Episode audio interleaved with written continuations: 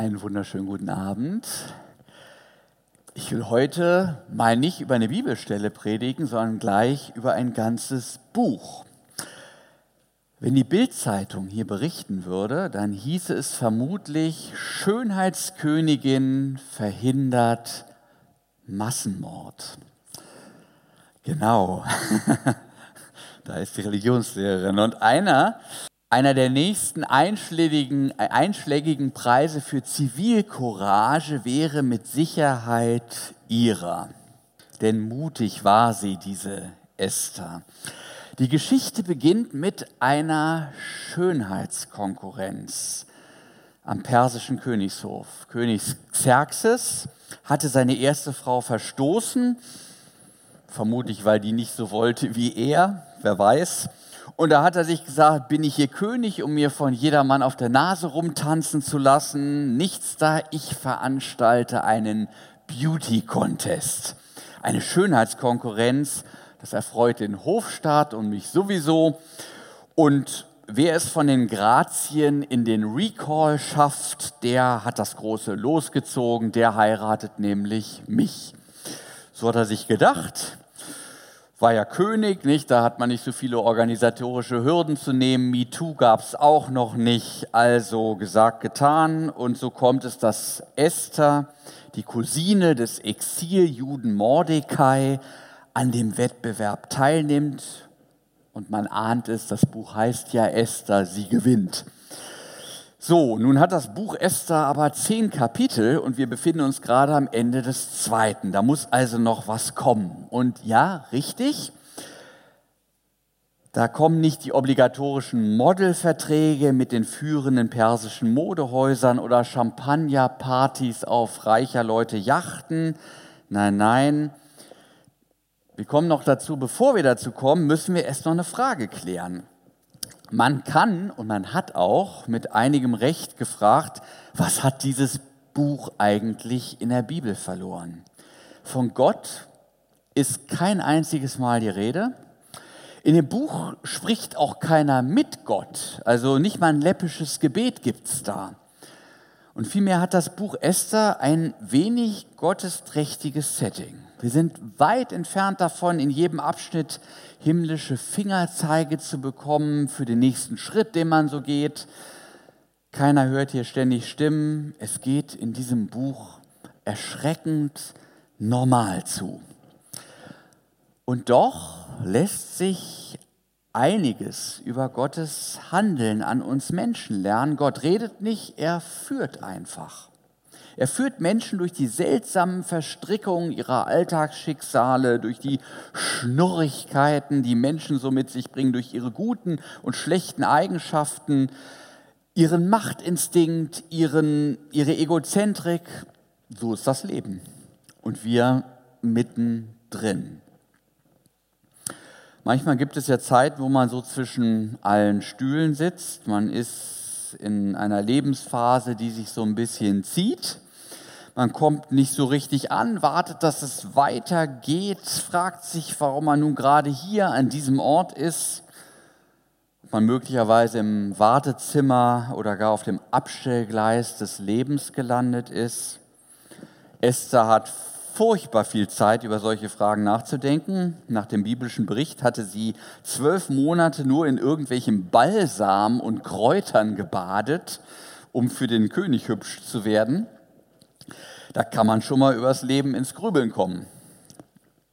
Aber auch als sie schließlich dann Königin wird, bleibt weiterhin die Frage, wozu das Ganze? Warum bin ich hier? Warum hat Gott mich hierher gestellt? Und Gott sagt nichts.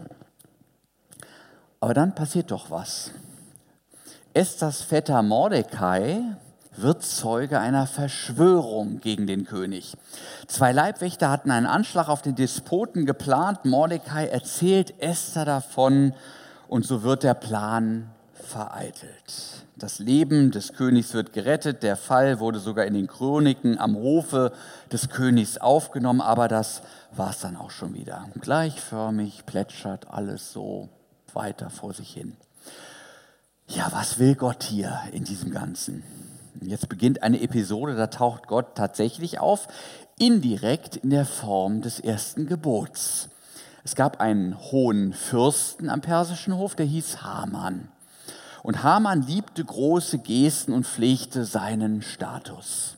Von seinen Untertanen ließ er sich mit einer devoten Anbetungsgeste huldigen. Nur der Jude Mordecai, der wollte seine Knie nicht vor ihm beugen, wie alle anderen das taten. Anbetung kam für ihn nur Gott zu. Das musste auch nach seiner Überzeugung eindeutig bleiben. Gelebter Glaube führt zu allen Zeiten dazu, dass Menschen sich von ihren nicht religiösen Mitmenschen in gewissen Punkten unterscheiden. Ja, Mordecai fiel nicht auf die Knie, das fand Haman gar nicht schön, das hat ihn geärgert und er hat sich gedacht, ich habe ja Macht, nicht? die spiele ich jetzt mal aus. Und er hat den König dazu gebracht, einen Erlass zu unterzeichnen, wonach also der König hatte einen Erlass äh, unterzeichnet, in dem in allen 127 Provinzen des Königreichs, von Indien bis Äthiopien reichte dieses Reich, an einem bestimmten Tag alle Juden getötet werden sollten. Mit der Unterschrift des Königs wurde die Aufforderung zum Pogrom im ganzen persischen Weltreich zu unumkehrbarem Recht eben ein sprichwörtlich gewordenes Gesetz der Meder und Perser. Dies war unter allen Umständen durchzusetzen. Es hatte gottgleichen Rang. Kein Mensch, nicht einmal der König selbst, konnte das wieder rückgängig machen. Also das Schicksal der im Persischen Reich lebenden Exiljuden schien besiegelt. So ist das Leben manchmal. Es gibt das Undurchsichtige, das Unausweichliche und wir stehen irgendwo dazwischen, können nichts tun und fragen uns, wo, wo ist Gott in all dem? Warum, warum greift er nicht ein? Und Gott schweigt. Zwischendrin dann eine ganz kuriose, scheinbar zufällige Episode. Der König kann nicht schlafen und lässt sich aus den Büchern der Hofchronik vorlesen. Die waren wahrscheinlich so schön langweilig, dass er wieder einschlafen konnte. Und dabei stößt er aber dann auf eine Stelle, an der von der Vereitelung des Attentats auf ihn die Rede ist. Und da fällt ihm ein, ja, den Mann habe ich ja nie belohnt, nicht? Wer wer ist das überhaupt? Und denkt drüber nach. Und in dem Moment, wo er drüber nachdenkt, kommt Haman in sein Schlafgemach und der König sagt ihm, jetzt ist er schon mal da, frage ich ihn doch, wie, wie soll ich den Typen belohnen? Nicht? Was soll man dem Mann zugutekommen lassen, den der König in besonderer Weise ehren will? Und Haman denkt sich, das Volk betet mich an und der König weiß auch, was er an mir hat. Nun ist halt mal wieder eine Ehrung fällig für mich. Und dann sagt er, ja, also man bringe mir, äh, dem Mann, den der König ehren will, dem soll man ein Gewand bringen vom König selber. Das soll er dann tragen. Auf einem Pferd des Königs soll er reiten und von einem hohen Beamten über den Marktplatz geführt werden, der sagt, so ehrt der König einen Mann, der dem König Gutes getan hat. Der König sagt sich, hört sich gut an, gute Idee, machen wir so. Übernimm du das doch mal gleich. Mordecai ist der Mann, der geehrt werden soll. Das ist das Letzte natürlich. Der Mann, den man mit jeder Faser seines Herzens hasst, den ehren zu müssen. Und Gott schweigt immer noch. Aber ich habe so ein bisschen das Gefühl, der hat inzwischen so ein breites Jack Nicholson-Grinsen aufgelegt. ja, aber trotz alledem, es ist ja noch nichts gewonnen. Der Countdown zur Vernichtung der Juden im Persischen Reich, der war ja noch nicht aufgehalten. Esther erfuhr davon und musste nun reagieren. Mordecai, Mordecai macht es ihr nicht leicht, im Gegenteil, er machte ihr die Hölle heiß. Er sagte, wenn du deinen Landsleuten jetzt nicht hilfst, dann machst du dich schuldig. Und wer weiß, ob du nicht gerade um dieser Geschichte willen hier zur königlichen Würde gekommen bist. Nicht? Man badet nicht umsonst ein Jahr in Milch.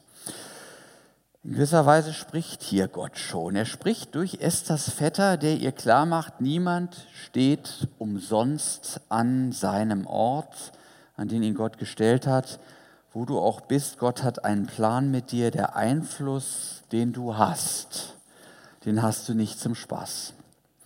Nutze ihn zur Ehre Gottes und zum Wohle deiner Mitmenschen.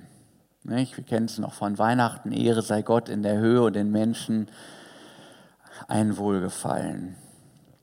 Der eigenen Berufung zu entsprechen ist aber nicht immer ohne Risiko. Esther hat die Wahl. Wenn sie passiv bleibt, würde ihr Volk vernichtet werden. Nimmt sie stattdessen die Sache in die Hand und tritt von sich aus in die Gegenwart des Königs, dann riskiert sie ihr Leben. Denn das Hofzeremoniell erlaubte den Frauen des Königs nur auf seine ausdrückliche Aufforderung vor ihn zu treten. Esther wagt es dennoch. Sie bittet alle Juden an allen Orten zu fasten. Und dann fasst sie sich ein Herz und tritt unaufgefordert vor Xerxes. Und als er sie sieht, richtet er sein Zepter auf sie. Zum Zeichen, sie hatte Gnade gefunden. Ihr Leben ist gerettet und der damals mächtigste Mann der Welt, der hört ihr jetzt zu. Sie lädt nun ihn und Haman zum Essen ein, gleich zweimal. beim zweiten Mal erzählt sie ihrem Mann davon, dass Haman diesen teuflischen Plan ausgeheckt hat und dass er das Volk, das Volk der Juden zu vernichten plant. Der König reagiert entsetzt und lässt Haman kurzerhand an dem Galgen hinrichten, den dieser für Mordechai schon hatte aufstellen lassen kein sichtbares Eingreifen Gottes und doch Gottes Handschrift. Das ist die Handschrift, die schon Josef gegenüber seinen Brüdern festgestellt hatte. Nicht ihr gedachtet es böse zu machen, aber Gott gedacht es gut zu machen. Nur Gott komponiert solche Drehbücher des Lebens. Er ist diese verworrene Situation mit der seltsamen Scheidungsmarotte des Königs und dem anschließenden Schönheitswettbewerb dann die Geschichte mit dem intriganten Narzissten Hamann. Und Gott schreibt auf krummen Linien gerade. Selbst aus dieser Hängepartie versteht er noch was Gutes zu machen. Diese Art von Geschichten zeigen, es gibt eine Wirklichkeit hinter der Wirklichkeit. Es gibt einen Regierenden hinter all den menschlich Regierenden dieser Welt. Es gibt einen Entscheider, der auch die fatalsten menschlichen Pläne noch zum Guten führen kann. Gottes Handschrift wird insbesondere auch in der Episode zwischen Haman und Mordecai deutlich. Haman denkt nur an sich und seinen Ruhm und er sucht das Beste für sich selbst. Er gehört zu dieser widerlichen Spezies von Zeitgenossen, die durch Macht korrumpiert sind, unter anderem damit drangsalieren, anstatt zu helfen.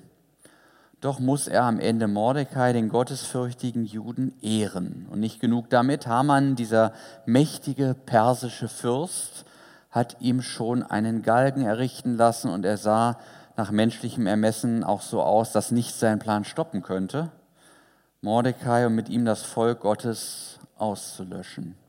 Am Ende würde der arme Exiljude hängen und der mächtige Perserfürst würde seine Privilegien weiter ausgebaut haben. Nichts damit, umgekehrt läuft's. Gott verwirft den Hochmütigen, aber dem Demütigen gibt er Gnade. Und Gott lenkt die Geschichte, wie er will. Was wir gerne als das Prinzip von Ursache und Wirkung benennen, das wir für so eine Art Gesetz der Meder und Perser halten, das hat vor Gott keinen Bestand. Sein Heil und seine Zuwendung läuft auf ganz anderen Wegen. Aber apropos, ein Gesetz der Meder und Perser stand ja nun weiterhin zur Exekution aus. Das Tötungsgebot hatte ja weiterhin Bestand. Xerxes ließ kurzerhand eine Erweiterung, sozusagen einen Absatz 2, ähm, ließ er. Darin hieß es, die Juden dürfen sich bei dem geplanten Genozid gerne wehren und sich an ihren Feinden rächen. Dabei dürfen sie auch gerne plündernd sich an ihnen bereichern. Naja, ich gebe zu, das ist jetzt nicht die Lösung, die wir gerne im Kindergottesdienst kommunizieren würden. Und sie ist, glaube ich, auch nicht UNO- bzw. kirchentagstauglich. Ähm, aber dafür ist sie ein eindrückliches Beispiel dafür, wie das auch so unumkehrbare Recht sowohl dies als auch sein Gegenteil bedeuten kann. Ja, was bleibt für uns? Wenn wir das Estherbuch aufgrund seines fehlenden Gottesbezugs nicht als ein chauvinistisches Stück jüdischer Erinnerungskultur abhaken wollen, dann müssen wir es wohl für ein Lehrstück von Gottes Führung begreifen. Dann lernen wir daraus, dass Gott die wirren Enden menschlicher Handlungsstränge kunstvoll nach seinem Willen verknüpfen kann, dass er aus Verworrenem Gutes macht dass er Menschen beruft, die zu Werkzeugen seines Willens werden. Und dabei stören ihn auch keine Entwicklungen und Gesetze, die vorgeblich in Stein gemeißelt sind. Für unseren allmächtigen Gott sind das lediglich die überaus formbaren Jetons im Spiel des Lebens, dessen Ausgang er allein in der Hand hält und er allein plant. Nichts ist zu groß für ihn, keine Wirklichkeit bedroht ihn und darum muss uns nichts ängstigen. Der Herr wird für euch streiten und ihr werdet stille sein, heißt es im zweiten Buch Mose. Und man möchte anfügen, und er ist manchmal auch ganz still. Gott hat manchmal einfach nichts zu reden, aber sein Wille geschieht trotzdem. Menschen lassen sich wie Esther dadurch in den Dienst nehmen, dass sie lapidar an je ihrem Ort das Gebotene tun ohne von vornherein das ganze Bild zu haben, was ihnen den Überblick verschafft. Oder Mordecai, der an entsprechender Stelle das Gebot der Stunde formuliert. Wir merken, Menschen fahren vielfach auf Sicht, wenn es um ihr persönliches geführt werden geht. Oft möchten wir in die Zukunft sehen können, wenn wir uns fragen, was wird uns das nächste Jahr bringen, nicht das Jahr 2024, wo werde ich in fünf oder zehn Jahren sein? solche Fragen gibt es keine Antwort. Meistens ist es gerade hell genug, um den nächsten Schritt zu gehen. Und das, was in der nächsten Stunde, am nächsten Tag getan werden muss, so gerade eben zu ahnen, zu begreifen. Die Kunst des Lebens zeigt sich darin, dankbar zu sein und sich darüber zu freuen, was wir sehen können und nicht darüber zu klagen, was im Dunkeln und im Ungewissen liegt.